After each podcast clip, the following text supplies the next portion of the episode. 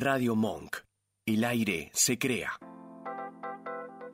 Bienvenidos a Mi Lado B, un espacio dedicado a los sentidos. Dale, prepárate, vamos a disfrutar de un nuevo encuentro.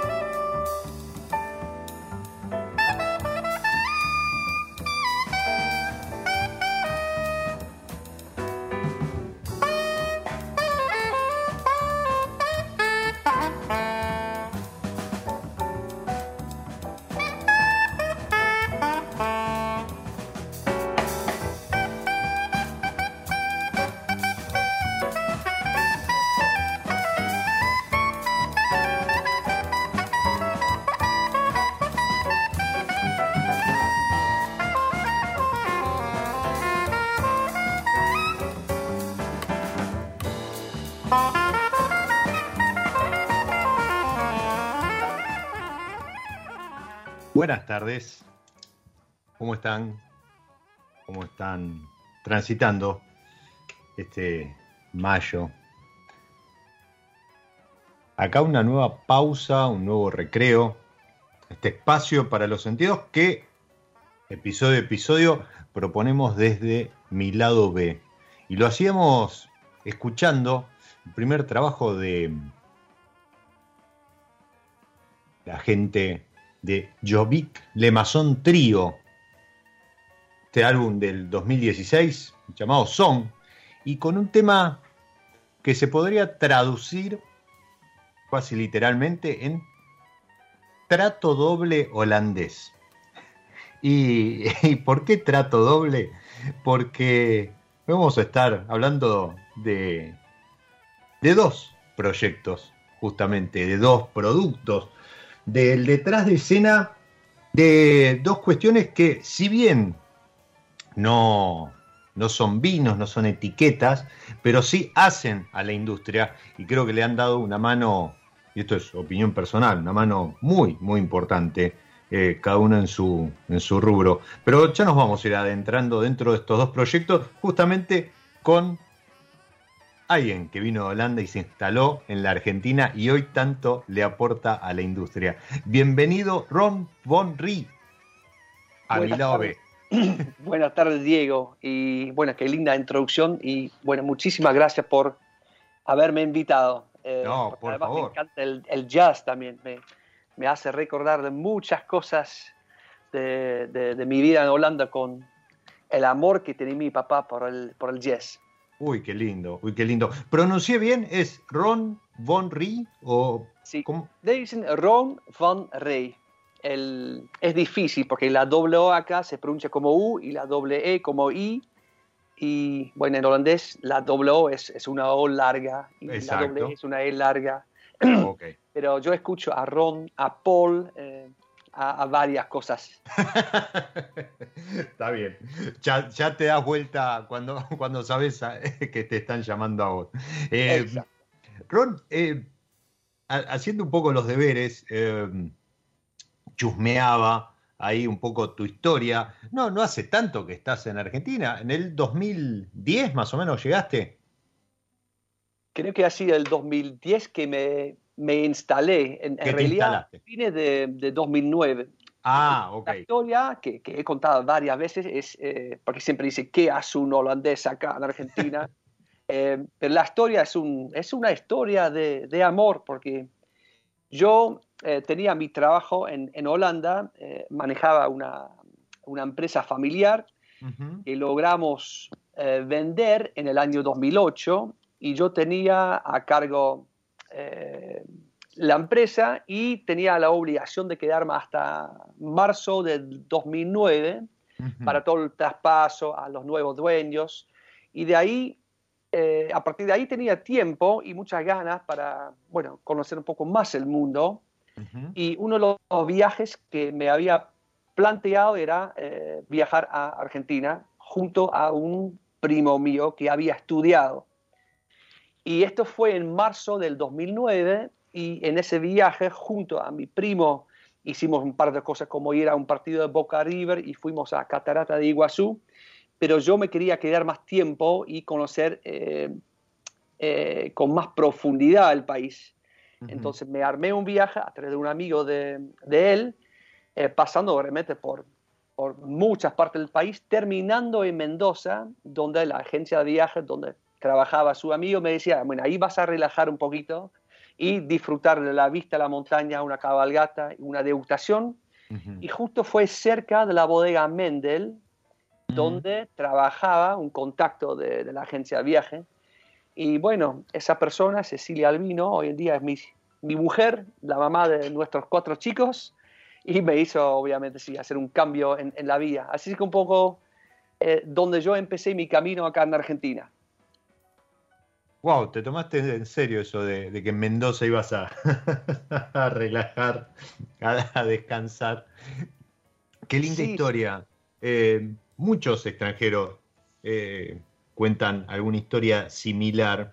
Eh, muchos en, la industria, incluso enamorados por, de Mendoza y de, los viñedos o, de Salto, bueno, de, algún lugar, pero vos acá la historia de amor fue con, con, tu, con, la que hoy, con tu actual esposa, pero nada que ver con el vino, o sea, eso vino después.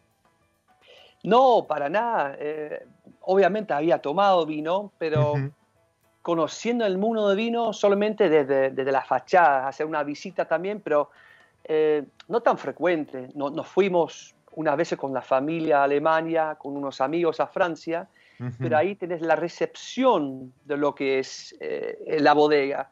E, es la parte turística donde te reciben, te, te, te muestran una cosa, pero nunca logras a conocer de fondo el trabajo de un enólogo o el trabajo de un ingeniero agrónomo, nunca participas con profundidad en una cosecha o, o entendés muy bien todas las costumbres, la historia. Es, es como un, flash que tenés eh, visitando una bodega, pero nunca llegas a tener una profundidad y por falta de esa profundidad también te falta, creo, un poco la admiración que deberíamos tener hacia esta industria porque es una industria muy sacrificada, eh, muy histórica, y una vez que yo entendí esa parte, eh, empecé a ver a la industria con otros ojos.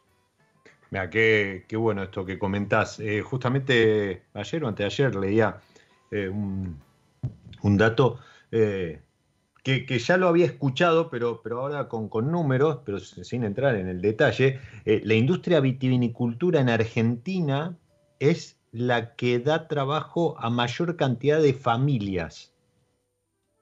De, toda, de todas las industrias, este, es la que, da trabajo a la mayor cantidad de familias. Eh, y creo que eso no, no, es un dato menor, ¿no? Esto, sumado a esto que vos mencionás, la, admiración por, por el sacrificio, yo siempre que puedo recalco incluso a ver, uno, uno siempre tiene el contacto a lo mejor con las bodegas, sino con aquel pequeño productor que, que su sustento está de, la fruta que vende eh, o, de, los del, poco vino o justo vino que, que elabora y que un granizo, una, una, helada y demás puede hacerle perder el trabajo de, todo un año. Creo que ese impacto muchas veces queda, queda licuado en, el resto de los números de, la industria, pero, pero sí, como vos decís, es, para admirar. No, porque no hay horarios, este, no hay feriados y demás. No, es, e, tal como decís, y, creo que va un poco más profundo, porque, y, creo que lo vamos a charlar también cuando tocamos eh, la plataforma, eh, siempre presentando mi plataforma a un inversor o algo, em, me hago referencia a un tema de desintermediación, pero siempre digo, y ahí tocamos lo que, lo que vos mencionaste recién, no es solamente un número de la cantidad de empleo que genera esta industria, dentro de estos miles y miles de familias se mantiene lo que es la cultura de la industria vitivinícola. También. Entonces, al perder eso, se pierde una cultura centenaria que justo da tanto color a esta provincia. Y cuando yo me di cuenta, imaginemos que tenemos un modelo de de una industria donde tenemos tres o cuatro jugadores que manejan un mercado entero completamente industrializado, perdemos todos los ritos y, y, todos los costumbres de las familias que por cuarta, quinta, sexta generación están viviendo lo que vivieron sus abuelos, sus bisabuelos. Y es mucho más profundo ese entendimiento para mí que solamente un número de cantidad de empleo por más que también es, sumamente importante, pero es la cultura que vivimos acá en Mendoza depende de esa cantidad de pequeños productores. Este, este traspaso generacional que mencionás, que lo retratábamos el otro día con, Santiago Bernasconi de, Vira, eh, que es uno de tantos descendientes de, inmigrantes que, que hoy le rinde homenaje, ¿no? Como cerrando el círculo a aquellos que trajeron esta cultura de, a ver, trajeron esta cultura, ¿no? No es que venían con, todo planificado, era lo que sabían, lo que sabían hacer, ¿no? Y, era a lo mejor lo que en ese momento salvó su, sustento. Pero como vos decís, inmerso dentro de una cultura. Algo que eh, si, uno, si uno se sumerge en, en, el caso de España, por ejemplo, muchos están reclamando que se está perdiendo, porque las nuevas generaciones es como que no, no se enganchan con, con, la industria o con esto de, hacer vino y demás. Y acá en, nuestro país ya se ven nuevas generaciones renovando esto que menciona Ron, de, hacer vino, de hacer vino como parte de una cultura. La, realidad es que es eso, ¿no? Yo lo escribía en, el editorial de la semana pasada, eh, el vino es parte de nuestra cultura. Y, y muchas veces eh, claro, se, lo, se, lo, se lo transfiere, se lo, mejor dicho, se lo traduce en, números fríos y estructurados y demás, pero, pero también hay, una, gran, un gran componente de, cultura, y no hablo solo del país, sino de, la historia del hombre. Sí, a, mí me fascina. Eh, yo nací en Rotterdam, en, una ciudad con también una historia impactante, eh, haber sido bombardeado en la Segunda Guerra del Mundo, entonces también en un ambiente de, un ánimo de la reconstrucción, el, sacrificio, eh, obviamente hecho por eh, mis padres y, y mis abuelos, y yo creo que acá en este trabajo tan duro se agrega una cosa más, que vivís de la naturaleza, entonces genera también a la mm. vez un respeto muy profundo hacia la naturaleza y el cuidado. Creo que es un asunto también que, que, es importante, eh, más allá de vivir con la naturaleza, es muy sanador. Y creo que esta pandemia ha mostrado que, que justo en provincias como Mendoza, eh, donde hay una buena combinación entre el trabajo muy duro y el disfrute de este clima de la, natura, la naturaleza, es, eh, es muy importante. Eh, y bueno, lástima así de, España, a veces escucho estos números y espero que realmente sería un ciclo, que esa gente pensando que, que invirtiendo en, bitcoins, en, blockchain, sería el único camino para hacer un trabajo y que ahí van a perder un poco la noción de, mm. vida, de vida familiar, de vida junto a la naturaleza, cuidar estas cosas. Pero bueno, son, son ciclos. Eh, yo entiendo también los jóvenes eh, que buscan esto. Eh, pero bueno, yo sí me, conecté con, esta vida acá en Mendoza que, me gusta mucho. Y, tanto te gusta que te llevó a, a crear esta plataforma que mencionabas hace un rato, yo la venía anunciando, que hoy se conoce como Pol Argentina, nació como Productores Online Argentina y nació eh, vinculada al vino, pero hoy ya es un portal de, de acercamiento de, diferentes productos a consumidores de todo el país. Eh, ¿Es así? ¿Cómo, nació? ¿Cómo fue esta génesis? O sea, vos te instalaste en Mendoza, te enamoraste, formaste familia, formaste una hermosa familia. Después, si querés, si, si, si, te interesa, si nos querés compartir, hay una historia muy linda eh, en tu familia para, compartir, ¿sí? Y, mm, y en algún momento hiciste contacto con el vino. O sea, no tenías nada que ver, no, venías con la vida bajo el brazo, ni, ni venías del comercio del vino, ni nada, pero en algún momento algo te hizo clic y vos dijiste, acá puedo sumar mi granito de arena, puedo... ¿Qué, qué, fue lo que viste para dar nacimiento a Pola Argentina? Eh, es bastante sencillo en realidad. Eh, soy economista entonces, en, cualquier industria siempre veo eh, la cadena del valor. Eh, en, la empresa que teníamos nosotros también era completamente otra cosa. Era eh, una fábrica de producción de resortes industriales, no, tanto para autos o para colchones, sino para la industria petroquímica. Y mm. había un acercamiento de, de una propuesta de valor y al conocer el mundo de vino acá de cerca, también me interesaba de cómo sería la cadena de valor en esta industria. Y ahí rápidamente me sorprendía escuchar que después de tanto sacrificio y tener el miedo para, no sé, la helada o el granizo, se tenía que vender, para darte un ejemplo, un vino a 100 pesos a un intermediario y después, no sé, a otro canal y que termina en una góndola, por ejemplo, en 400 pesos. Y ahí pensaba, pero ¿cómo puede ser que, que, hay, hay, tanto markup en, en esta cadena y que queda tan poco del precio de venta a la persona que más esfuerzo hace para generar ese producto? Y yo había visto una plataforma ya en, en Francia que también tenía esa visión de la desintermediación, pero no para reemplazar. Era una plataforma que claramente daba lugar tanto a una venta directa de parte de la bodega como los canales tradicionales a través de distribuidores que tenía, obviamente, no una zona de influencia hacia eh, restaurantes, hoteles eh, y, tiendas. Y yo pensaba, eh, bueno, este modelo debería también existir acá.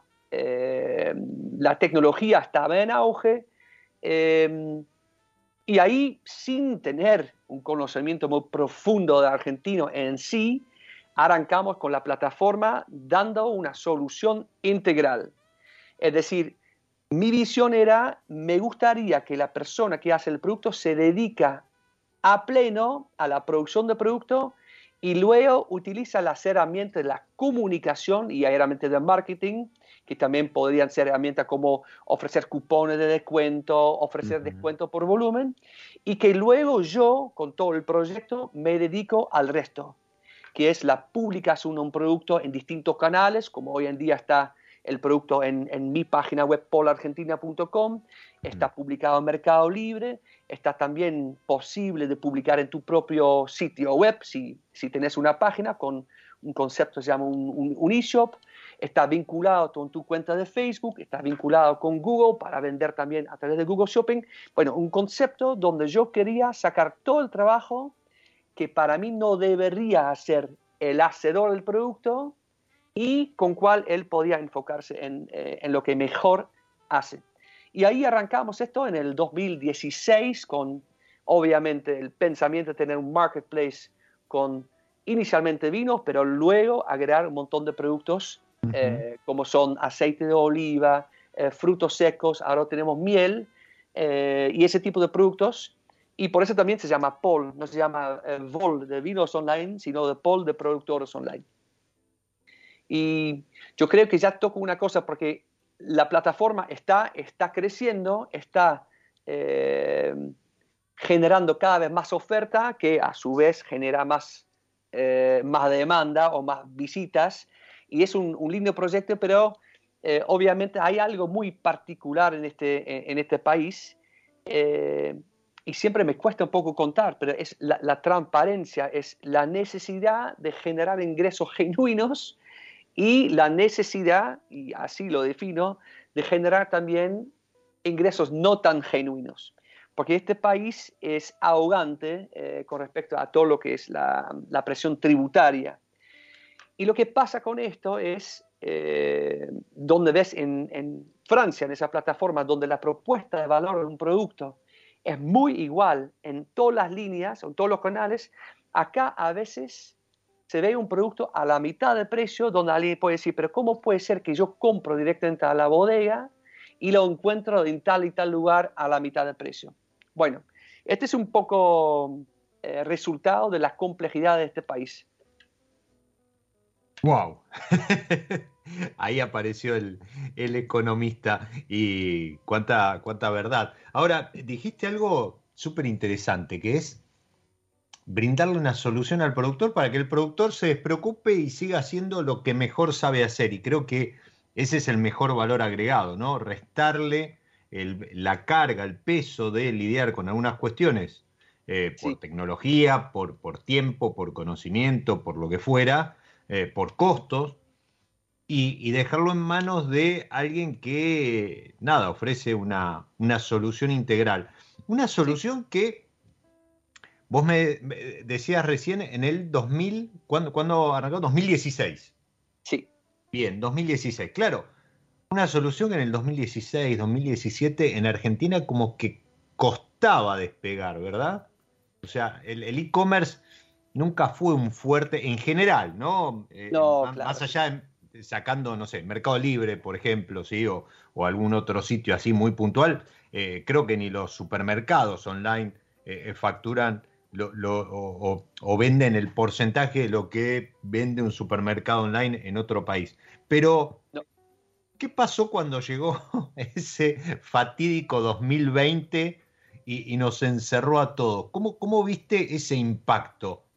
en el e-commerce. no, un impacto muy, muy fuerte. Eh, eh, volviendo un poco a, lo que mencionaste, eh, no es solo que yo me dedico a lo que no quiero que el otro hace, ¿sí? que él se enfoque en la producción y la comunicación, sino que muchas de estas actividades de forma individual son muy costosas. Y principalmente la logística. siempre mucho de, de, la cadena en la logística es si no concentramos un volumen, llegar a tarifas interesantes para también meter distintos productos de, menos valor es muy complicado y además se subestima eh, el manejo detrás de la logística, porque a veces se piensa que solamente entrega una, una cajita y, después está, pero después hay un cliente que está averiguando dónde está mi caja, porque es tan novedoso todavía el e-commerce dice. La gente tiene una angustia, una angustia se transforma en directamente una consulta y obviamente si la consulta no está bien contestada, la gente empieza a escribir mails y, y, dejan cualquier cosa y se te va a las manos. Y la bodega de vuelta no debería dedicarse a eso, sino con respecto a lo que es la logística, tener una entidad, en este caso una, una plataforma, que resuelve, porque no hay mejor crecimiento que un crecimiento orgánico, donde un cliente satisfecho, tanto por el producto como por el servicio, vuelva a comprar y además dice a su vecino, mira, ahora encontré una plataforma donde tenemos productos directamente del productor, te llegan en, en poco tiempo, te emiten la factura como corresponde y si pasa algo como un siniestro, te reemplazan la caja. Eso es lo que, eh, lo que busco, un servicio eh, de excelencia hacia tanto el comprador como el vendedor. Y bueno, ahora volviendo a la pandemia, porque eh, eh, claramente ha significado un poco un antes y un después, donde también tengo que admitir que ahora volviendo a la normalidad, se ve que se vuelve también un poco a eh, lo anterior. no había salida para la bodega otra que vender de forma directa, porque el distribuidor que, que tenía todo lo que es venta a un restaurante o hoteles, no compraba más. Y tenía un gran, gran ventaja esa parte porque meterse en este canal de vender de forma directa siempre ha tenido eh, la lucha con el distribuidor que decía, si vos empezás a vender de forma directa, no te compro más, porque el cliente que compra nunca va, va, eh, va, a comprarse en la tienda que, que yo estoy eh, vendiendo. Y siempre generaba un poco de miedo, porque a veces hay, hay distribuidores grandes hacía un productor pequeño y el, el, productor, o en este caso la bodega, decía, mira, yo no puedo arriesgarme en que la relación que me costó tanto, ¿sí? Eh, pongo en riesgo por una venta pequeña, porque e-commerce no está eh, representando un gran porcentaje de lo que es la venta de vino todavía. Y eso entonces siempre generaba un, poco de miedo en las bodegas. Bueno, la pandemia daba directamente a la bodega un gran argumento eh, diciendo, mirá, si vos no me vendés el vino, yo tengo que hacer algo, yo tengo empleado, tengo una, eh, una máquina andando, y ahí arrancaron ellos también. Y esto, por suerte, se quedó. Lo que sí está volviendo ahora es eh, con la apertura de vuelta de todo lo que es el canal on-premise, mm. restaurantes, hoteles, se vuelve un poco el otro canal porque sigue siendo eh, la parte más grande y también, eh, sí, supermercados también aprovecharon. Los que más han crecido en pandemia son, son estos supermercados con su, su servicio también de venta online. Eh, pero ayudó tanto eh, a las bodegas de tomar sus primeros pasos en vender online, como también a muchos consumidores de buscar también. Y eso es clave, porque yo creo que estamos retrasado en el nivel de eh, adoptación de lo que es e-commerce, comparado, por ejemplo, con Japón o con China, ni hablar, y con Estados Unidos o Europa. Pero bueno, esto va rápido. Eh, como en Europa se, se, fue del teléfono con un cablecito lenta, no sé, a un, a un, celular que conocemos nosotros, acá tomamos estos pasos grandes. Entonces, de nada, directamente tenemos cinco aplicaciones en un celular con Mercado Pago, Mercado Libre, eh, y la adaptación va rápido. Y ahí obviamente sí, hay, muchos jugadores que, que, se van a meter. Eh, y entre cuales y, está Paul que tiene un, propósito. Eh, la tecnología podríamos haber ofrecido también a distribuidores, teniendo mucha más oferta tal vez en la página en, en, poco tiempo, pero nosotros apostamos justo a dar este servicio al productor de vuelta a la parte en la cadena que más esfuerzo hace para realizar un producto.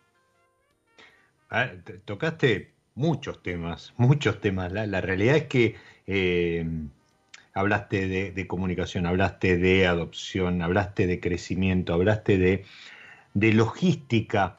Algo que eh, quería puntualizar, que hoy hay, hay productores que, no tienen presencia en, a veces escuchás, viste, no sé, eh, le mando un, abrazo enorme a Jera, seguramente estará escuchando este episodio el próximo sábado, que él me dice que, muchas veces eh, conoce etiquetas o vinos porque los menciono en, o, en redes o, los menciono en el programa, porque de otra forma no llegarían. Y, él está en, eh, en, Córdoba, o sea, no, no es tampoco que, viste, decir, bueno, no, está a lo mejor en, Chaco, entonces está más alejado. No, no, está, está eh, cerca de lo que podría ser Mendoza, ciudad de Buenos Aires o, Rosario, incluso como grandes núcleos.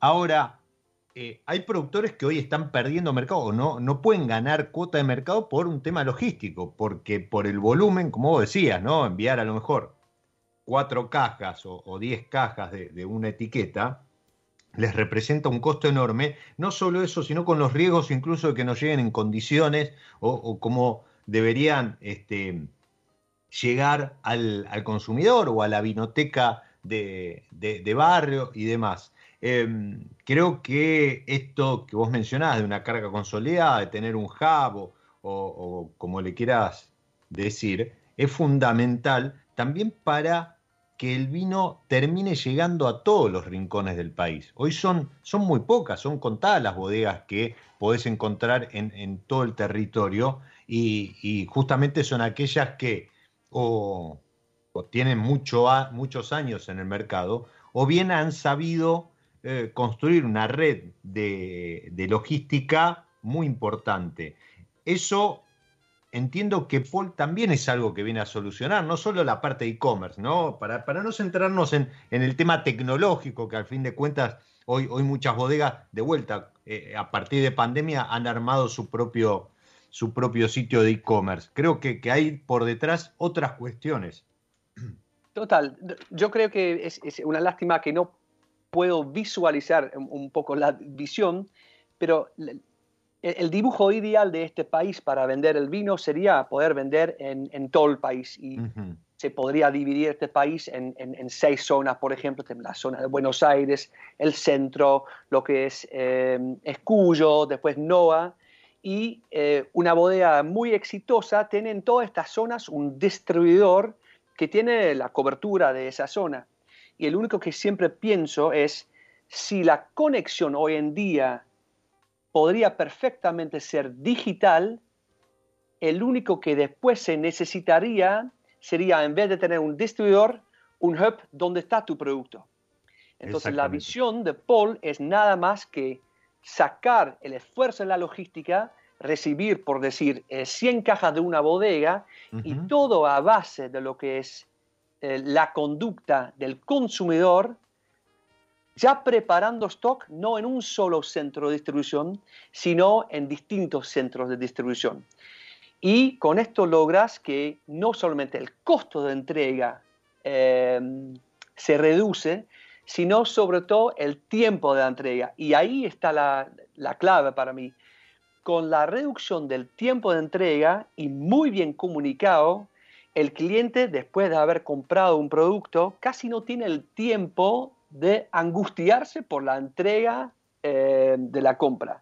Y creo que este es un, lindo ejemplo en todo lo que son los modelos muy modernos, que, ya no se dice e-commerce, pero se dice eh, quick commerce, Q-commerce, que son plataformas como Pedidos Ya y como afuera tenés a Joker y Ducky y Getty, son estas plataformas de entrega en 10-15 minutos. ¿Qué ventaja que tienen esas empresas? Es que después de la compra directamente hay un proceso de la entrega y 10 o 15 minutos después tenés un producto. No hay una angustia, entonces no hay una comunicación o casi nulo del consumidor hacia la plataforma. Y si logras esto, tenés un proyecto muy escalable porque no dependés de contratar, no sé, un, un sinfín de personas de, eh, de, de, ¿cómo se llama?, soporte al cliente, por ejemplo. Y nosotros no estamos jugando en el quick commerce, entrega en, 10 minutos.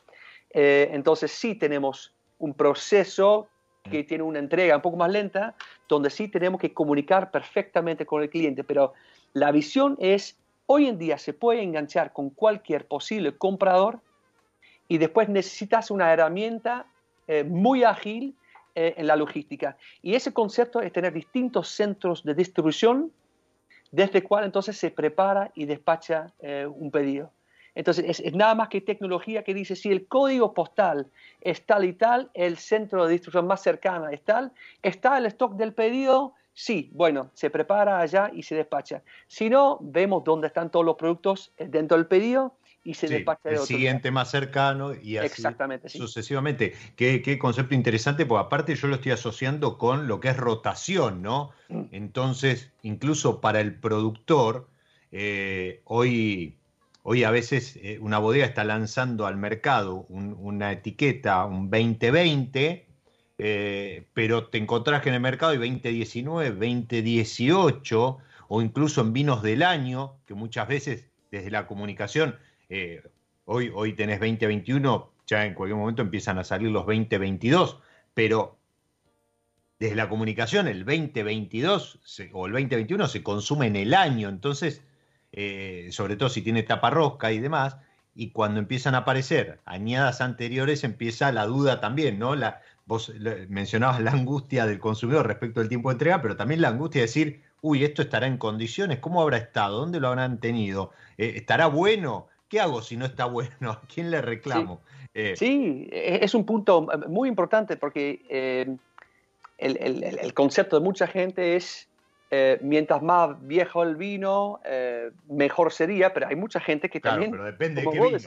sí, sí, sí, que, que, dicen, sí, pero eh, este está viejo. Justo todo en, en la carga del producto somos muy estrictos en, mencionar también añada. antes se podía vender una marca y no importaba, bueno, sí, esta es la última parte de 2019, pero no, los clientes en la plataforma también quieren... Seleccionan añada. Sí, sí, sí, seleccionan esto. Es, muy, muy importante. Y yo creo que eh, es un poco probable. Lo que pasa también, la bodega que se expone, porque he tenido también ejemplos de un vino donde casi seguro la bodega sabía que no estaba en perfecto estado, pero tenía en mm. la plataforma un canal de arriesgarse y ver, bueno, tiro el vino y si tengo una reacción, contesto y si no, zafo. Si pasa, pasa.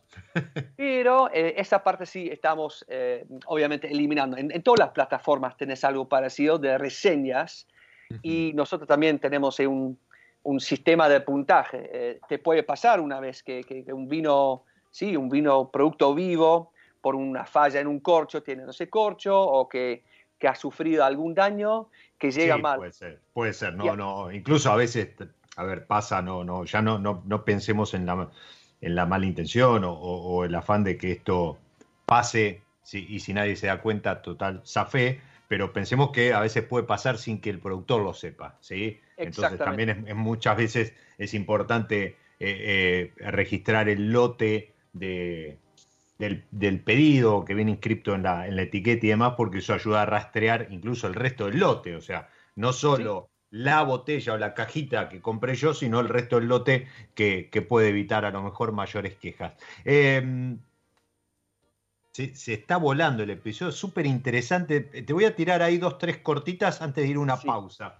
Pues yo estoy con un, mira, hablando de, añadas y demás, estoy con un este, 2014 que está súper, pero ahora, ahora cuando les cuente qué etiqueta es, van a entender por qué también este, la añada.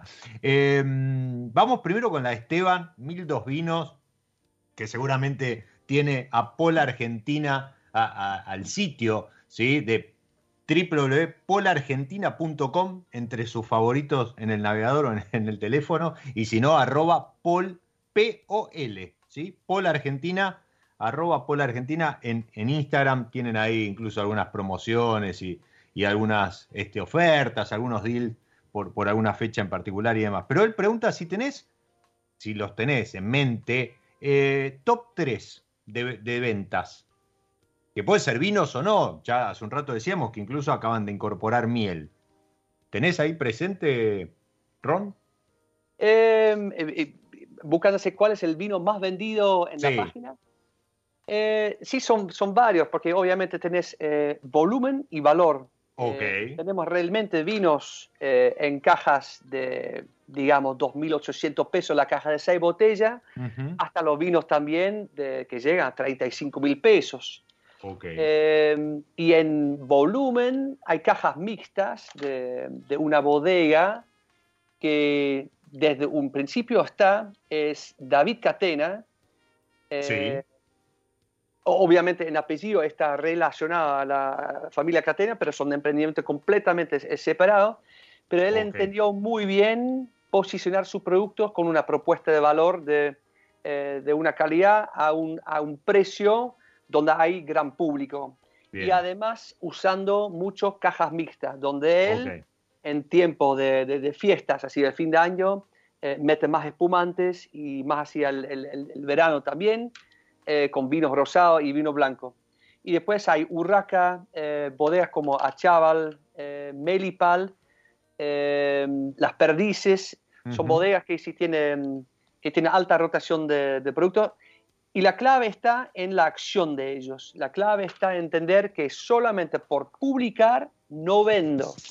Entonces, de vuelta, están utilizando tanto mis herramientas en la propuesta de valor ¿sí? Genera un producto, comprame este producto, te sale 100, pero cobrame 5 cajas y pagas 80, por ejemplo. Entonces, todas estas herramientas de la emisión de cupones, eh, todo lo que es descuento por volumen, están utilizando y están fuertemente invirtiendo en sus propias redes sociales, donde al final la tecnología de Paul va a ser la tecnología de conversión, donde agarraron a esta persona y, y el producto y al final tiene que convertir y lo hacen en un ambiente que es la tecnología de Paul. A ver, eh, eh, esto también eh, podemos decirlo, hoy, hoy hay muchas bodegas, muchos productores en general, que su marketplace no, no son desarrollos propios, sino que están montados en alguna plataforma y, y Paul Argentina es una solución porque ya te brinda seguramente un llave en mano donde vos, como, como decías hace un rato, ¿no? Eh, lo único que te tenés que preocupar es por comunicar después que ese es el lugar donde podés obtener una caja mixta. Em, eh, repetíamos el nombre, si lo quieren ir a buscar, bueno, eh, Urraca, Melipal, Las Perdices, y si no, David Rodolfo Catena, DC Wines, es uno de los los grandes vendedores a través de Paul. Eh, yo lo que me imagino que también, no sé si es, es un servicio que ofreces a, las bodegas o a terceros, eh, hacer un data mining sobre consumo, sobre temas de distribución, etcétera, etcétera, debe ser súper interesante por el volumen de datos que debes manejar. No sé si eso está dentro de lo que vos le ofreces también al, productor o a terceros para hacer algún estudio demás. Lo hacemos de, forma individual, así en las bodegas, porque necesitamos alguna interacción con las bodegas para que entiendan, bueno, cómo arrancan. Eh, es interesante que mencionaste el tema de, las alternativas a la venta. es, poco un... Eh, todo la, competencia es siempre bienvenida y, eh, las alternativas están. Hoy en día creo que existe la posibilidad de empezar a vender algo online en no más de 20 minutos, literalmente 20 minutos. Si alguien quiere, no sé, una tienda nube o un mercado shops, en 20 minutos tenés una página que es, eh, sí, eh, que es, tu, tu, producto digitalizado online, pero eh, esa facilidad también es un poco una un arma de doble filo. Claro, porque después al hacer todo propio, también te das cuenta que, bueno, ¿cómo genero tráfico a mi página? Eh, bueno, hago un lindo post, un lindo video, pero no llega gente, ah, no, hay que poner plata detrás de esto. Porque si no pago a Facebook, no viene la gente. Y después un camino de que la persona que viene, pero chusmea y se va, y cuando se va, tenés que agarrarlo, no, volvete. Es la venta online en, su, en su complejidad es algo que, que, requiere mucha atención.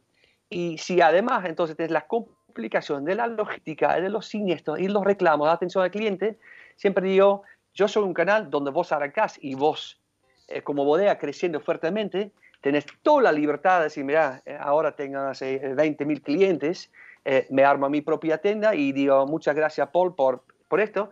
Y me parece bien, me parece bien, porque las cantidades de bodegas que realmente llegan a eso no son tantas. Y, y, el enfoque está en ofrecer justo el servicio a los, a los más pequeños para que en una inversión cero cero literalmente, sí, pueden dar sus primeros pasos en esto.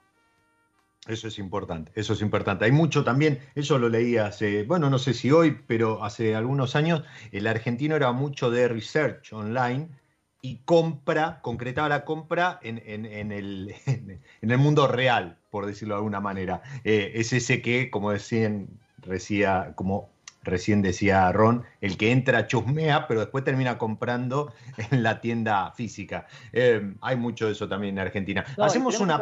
sí.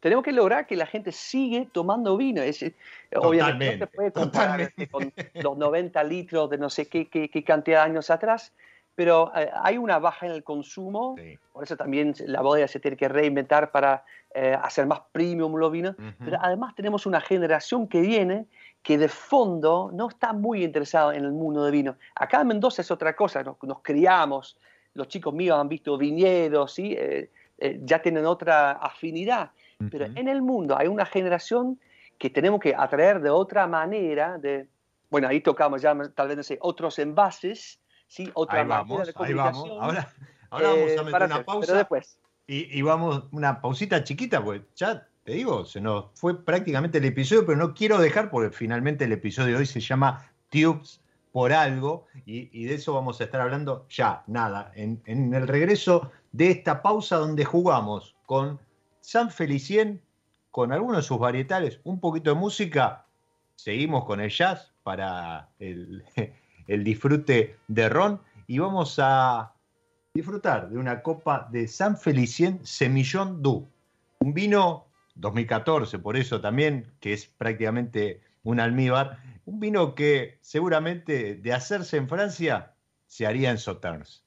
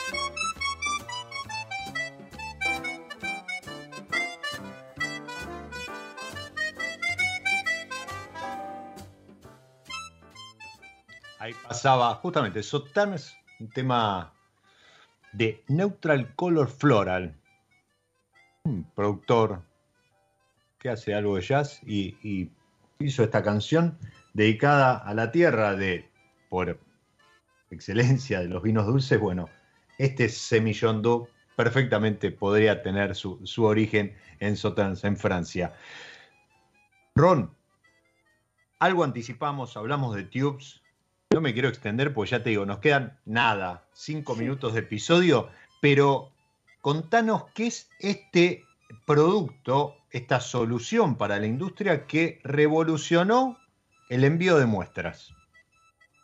Eh, sí, Chups, una empresa holandesa. Sí, sí. Eh, es una empresa holandesa que no arrancó con ese concepto, sino eh, como una empresa que vendía regalos empresariales. Y en un momento dentro de unos paquetes habían agregado un tubo de vino hecho en Francia y ese pack llegó a un holandés que es eh, amante de vino y que decía, qué interesante eh, eh, este envase porque esto me permite tal vez, no sé, degustar muchos vinos en vez de abrir una botella y empieza a estudiar y se dio cuenta que el envase pequeño, para que el envase pequeño de 100 mililitros en este caso tenga la garantía de calidad, pero sobre todo tiempo de guarda, se necesita un proceso muy sofisticado para evitar la oxidación del producto. Y por eso no se ve muchos productos de, eh, single serve, como suelen decir, si de, una copa, eh, porque el tiempo de guarda eh, es muy reducido. Y él dice, mira, si yo llego entonces a definir el proceso y garantizar tiempo de guarda, se me abre un mundo para vender vino por copa dentro de las líneas aéreas, en cruceros, en las empresas grandes retail. Porque el tubito de vino se ve como un tubito donde alguien piensa rápidamente, ah, qué interesante, porque normalmente tengo que mandar seis botellas de vino a un cliente que me pesa 10 kilos y me sale 150 dólares para enviar a Estados Unidos. Y de esta manera tengo un tubito, una cajita de seis tubos que ni pesa un kilo y medio y me sale, eh, por decir, 40 dólares. Entonces la solución del tubo es perfecto, perfecto para el envío de muestras para un lanzamiento de otra añada, como hacemos con Catena, por ejemplo, que, que tiene unos packs muy bien armados, donde en el lanzamiento de un vino 2018 presentan 2016, 2017 y 2018, y que les permite de mandar esto a sus clientes, a sus importadores, hacer degustaciones online y directamente entonces empezar eh, la venta. Entonces, el envío de muestra es solamente una parte eh, de los tubos donde claramente es más entendible el, concepto de este nuevo envase. Eh, pero vamos más allá. No, seguro. A ver, eh, algo que mencionabas y, hablando y atándolo con, el gran problema que, que, que mencionamos hace un rato, tema logístico, ¿no? Huella de carbono, tema de o sea, obviamente, si vos tenés que mandar un lanzamiento y, como hace Catena, que te manda 2018, 17 y 16 para que vos tengas para comparar y demás, no es lo mismo una caja con tres botellas que depende el productor. O sea, hoy las botellas pesadas cada vez se ven menos, pero no dejan de existir en el mercado, que enviar tres tubos, seis, ponele, dos copas, dos copas por añada. Eh, me parece excelente. Para que ustedes los que están del otro lado eh, visualicen, ¿sí? Ustedes, a ver, se pueden ir a dar una vuelta por arroba wine-intubes, intubes, eh, pero esos, en, una época había perfumes que venían, como no, como muestras, como extracto con un atomizador, en un tubito, en un tubito como si fuese una lapicera, un fibrón, ¿sí? una fibra. Ese es el tamaño y son 100 mililitros de el vino que menciona la etiqueta o menciona la caja o menciona la muestra, que hace referencia a la muestra, con la misma calidad. Eso es importante. Entiendo que el proceso no es que hay alguien que está descorchando botellas y pasándola con, un embudo a los tubos. Supongo que esto debe ser automatizado a través del vino en granel y demás.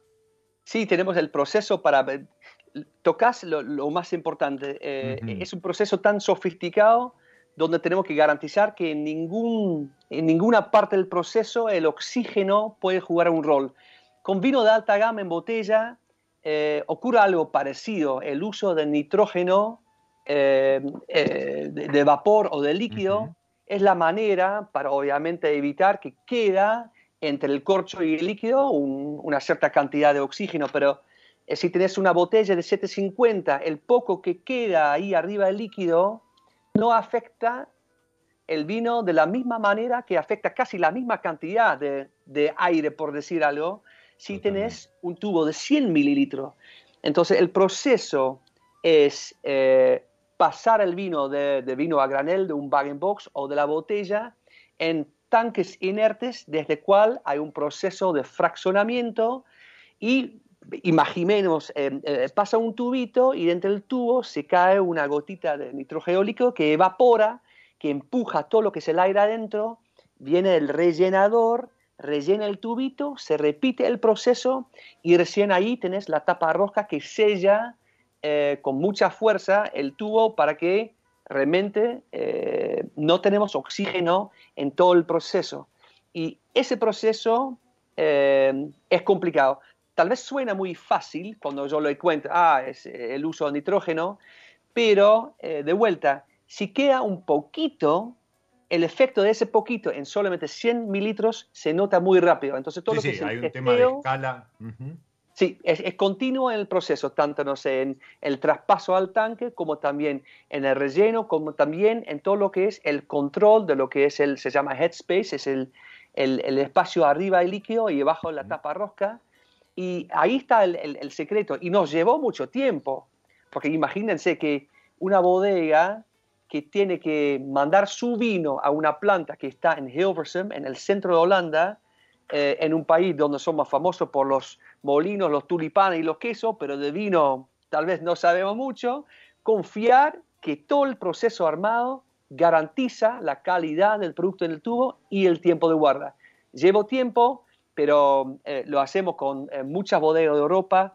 Eh, bueno, creo que es un orgullo mencionar que Catena desde hace tiempo ya está usando estos tubos también para, bueno, los motivos obvios, muestra de, el envío de muestras, lanzamiento de cosechas y wine education también.